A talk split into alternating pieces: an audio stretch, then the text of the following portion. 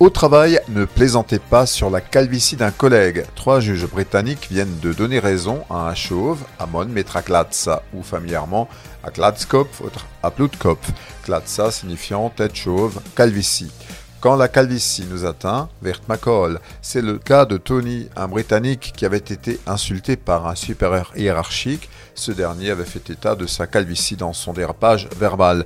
Pour la justice, l'insulte avait été proférée dans le but de porter atteinte à la dignité et de créer un environnement intimidant, hostile, dégradant, humiliant et offensant. Swapis Said. Pour le tribunal, traiter quelqu'un de chauve relève du harcèlement sexuel, du sexe, La calvitie est intrinsèquement liée au sexe, disent encore les magistrats. C'est comme si on évoquait la taille de la poitrine d'une femme. Pour la petite histoire, les juges qui ont étudié le dossier sont eux-mêmes atteints de calvitie. Tony avait été licencié il y a un an après une vingtaine d'années de bons et loyaux services et il va pouvoir demander des indemnités dans Muasna Enchatika.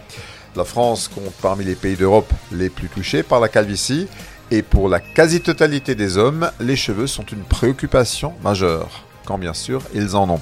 Der Großvater hat als gesagt, Kopf, Oscar